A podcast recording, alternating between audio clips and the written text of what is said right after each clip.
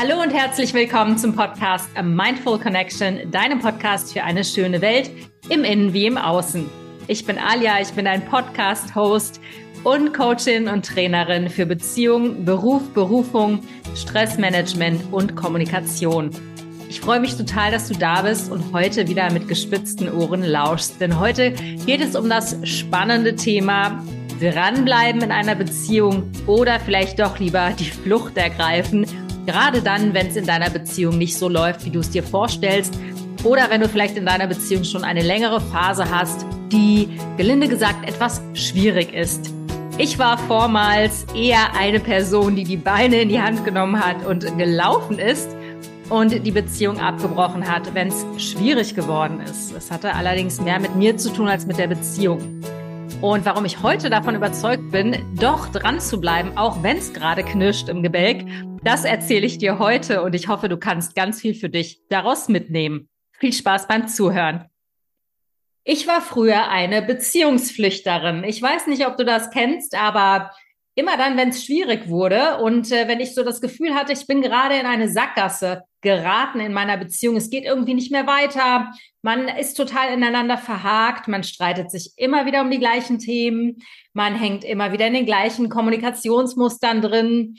Oder aber der andere ist eigentlich nicht mehr deine Beziehung, sondern dein Feind. Dann habe ich die Beine in die Hand genommen und bin laufen gegangen. Ich habe mich meistens getrennt und wenn ich heute mit ähm, einigen Jahrzehnten Beziehungserfahrung zurückblicke, muss ich sagen, hätte ich es damals besser gewusst, wäre ich dran geblieben. Denn meistens ist genau in dieser Beziehungssackgasse die Lösung und die Heilung deines Problems. Und darüber möchte ich heute mit dir sprechen, denn ich bin total dafür, in einer Beziehung dran zu bleiben, am Ball zu bleiben.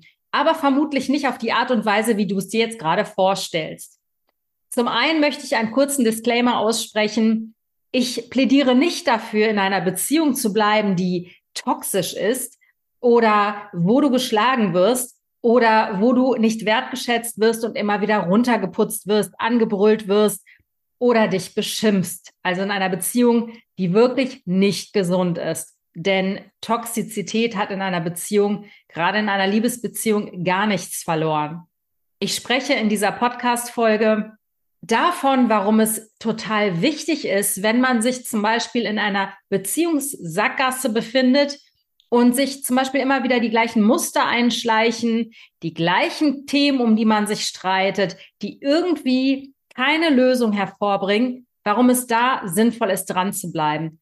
In der Beziehung zu bleiben, drin zu bleiben in der Beziehung, aber bei sich zu bleiben und bei sich dran zu bleiben. Das ist hier vielleicht der springende Punkt, den du vielleicht jetzt gar nicht erwartet hast. Vielleicht denkst du dir, es braucht noch ein Beziehungsgespräch mit deinem Partner. Es braucht noch einen Konflikt. Es braucht noch eine Beratung.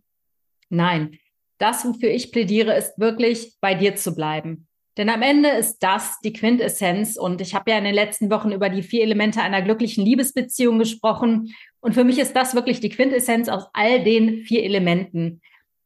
Der Punkt ist, Deine Beziehung ist für dich der Turbo-Booster deiner persönlichen Weiterentwicklung. Und die Betonung liegt hier auf deiner persönlichen Weiterentwicklung und erstmal nicht auf der Weiterentwicklung der Beziehung. Denn das Wichtige ist, durch die Beziehung, die wie ein Spiegel funktioniert, werden alte Wunden, alte Triggerpunkte, alte Verletzungen hochgeholt aus deiner Vergangenheit und die darfst du jetzt im Licht deiner Beziehung betrachten. Und die haben ganz selten etwas mit den realen Konflikten mit deinem Partner zu tun. Denn auch in ihm schlummert ein verletztes Kind.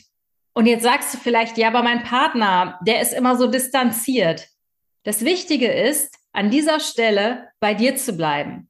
Was für Gefühle kommen hoch, wenn du zum Beispiel das Gefühl hast, dein Partner distanziert sich emotional immer wieder von dir? Ist da vielleicht ein Gefühl von Einsamkeit, von Verlassenheit, von tiefem Schmerz, den du nicht bereit bist zu fühlen und deswegen immer wieder an deinem Partner herumziehst? Denn darum geht es nicht. Es geht nicht darum, an deinem Partner herumzudoktern. Es geht darum, genau diese Gefühle zu fühlen, in der Tiefe zu fühlen. Und das ist ein Prozess, der braucht mehr als mal einen halben Tag. Der braucht auch mehr als vielleicht drei, vier, fünf Wochen. Das sind alte Schmerzen, die aus deiner Vergangenheit kommen, die du empfunden hast, als du zum Beispiel verlassen wurdest von jemandem, von einer wichtigen Bezugsperson als du in deinem Schmerz in deiner Kindheit nicht gesehen wurdest, übergangen wurdest, vielleicht auch betrogen wurdest. Das sind alles alte Themen, die hervorbrechen in einer Beziehung. Und deine Beziehung ist, wie gesagt, der Spiegel für all diese nicht gefühlten, nicht verarbeiteten Verletzungen und Wunden. Das heißt, für mich geht es an dieser Stelle beim Thema dranbleiben und drinbleiben in der Beziehung gar nicht darum, alle diese Themen mit dem Partner zu besprechen. Es geht darum, diesen Ort in dir zu finden und deine Verletzungen anzusehen und diese zu heilen und von Grund auf zu transformieren. Denn wenn du zum Beispiel jetzt in einer nicht so schönen Beziehung steckst, ihr euch ständig um die gleichen Themen streitet, bist du in einer Sackgasse. Genauso wie dein Partner, der ist in seiner persönlichen Sackgasse. Und er muss sich seine Themen angucken. Da hast du gar nichts mit zu tun. Du bleibst bitte bei dir. Das ist das Allerwichtigste, was ich dir an dieser Stelle mitgeben möchte. Denn die Lösung liegt nicht da draußen bei deinem Partner. Ich habe in meinen Coachings und äh, auch bei Freundinnen ganz oft die Beziehungen vor Augen, die wirklich nicht besonders schön sind, die nicht besonders einfach sind, die durchtränkt sind von Streitereien und Konflikten. Und ich höre so oft, mein Partner macht dies, mein Partner macht das, er tut das nicht, er macht jenes nicht, er ist immer weg, er unterstützt mich nicht mit Sicherheit kennst du diese, diese Monologe, die du mit dir führst oder vielleicht auch die Dialoge, die du mit deinen Freundinnen führst. Das ist nicht der Punkt. Dein Partner ist ein freier Mensch. Der kann am Ende machen, was er will. Wichtig ist, dass du immer wieder bei dir landest, immer wieder in dein Innen gehst und dich damit genau diesen Themen auseinandersetzt. Die Themen, die Wunden, die Emotionen, die die Partnerschaft in dir hervorruft. Denn die Partnerschaft ist, wie gesagt, der Turbo-Booster für deine persönliche Entwicklung. Ein kleiner Schwank aus meiner äh, Beziehung. Ich hatte die letzten drei Monate seit Anfang April eine nicht so schöne oder einfache Zeit in meiner Partnerschaft. Warum? Wir haben uns in alte Themen verkeilt. Er hat sein Muster abgezogen, ich meins. Wir haben das klassische Nähe-Distanz-Muster. Ich fing an zu zerren und zu ziehen, obwohl ich es eigentlich besser wusste weil ich mit mir selber nicht zufrieden war. Ich hatte selber meine Themen auf beruflicher Ebene, die ziemlich an mir genagt haben und meinem Selbstwertgefühl einen ordentlichen Knick versetzt haben. Was habe ich gemacht? Ich habe natürlich erstmal auf fremden Baustellen herumgedoktort. Genau das, was ich ja eigentlich lehre, was man nicht tun sollte. Aber auch mir passiert es immer wieder, dass ich doch lieber den einfachen Weg gehe und lieber gucke, was macht der andere da eigentlich, als dass ich bei mir bleibe. Insofern Finger weg von fremden Baustellen. Aber es ist einfach ganz normal, dass wir immer lieber auf fremden Baustellen gucken, weil unser Gehirn keinen Bock auf Anstrengungen hat, denn die fremden Baustellen sind für unser Gehirn viel interessanter und viel einfacher zu bewerkstelligen, denn da müssen wir einfach nur drüber reden, anstatt an uns zu arbeiten und unsere Denke mal zu überdenken und unsere Emotionen zu fühlen. Das machen wir nämlich sehr, sehr ungerne. Ich habe also meine ganze Energie von meiner fremden Baustelle, von meinem Partner abgezogen, bin wieder bei mir gelandet und wieder in meine ganze Kraft gekommen. Ich habe mich wieder mit mir verbunden. Das ist ganz wichtig, die Verbindung zu sich selbst wiederzufinden, die Verbindung zu seinem authentischen Selbst. Und auf der Grundlage dich dann zu stärken, dich dann mit deinen Emotionen auseinanderzusetzen. Wie kannst du das jetzt also machen? Punkt Nummer eins, was ich wärmstens empfehlen kann, sind Meditation. Vielleicht bist du nicht Freund von Meditation. Schau mal im Internet, es gibt wunderbare Meditationen, wenn du nicht so der Typ bist, der gerne still sitzt oder gerne nur atmet, ohne geleitete Meditation. Kannst du natürlich auch geleitete Meditation nehmen. Ich nehme die sehr gerne von meinem Coaching-Lehrer Veit Lindau. Ich finde die großartig, aber es gibt tausend andere wundervolle Meditationslehrer und Lehrerinnen im Netz. Schau dich einfach mal um.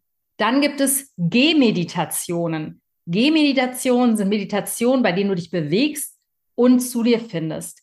Und das Wichtige ist, bau diese Meditation, das können fünf bis zehn Minuten täglich sein, in deinen Alltag ein. Das heißt, wichtig ist, Punkt Nummer eins, verbinde dich mit dir selbst. Punkt Nummer zwei, da geht es ums Fühlen.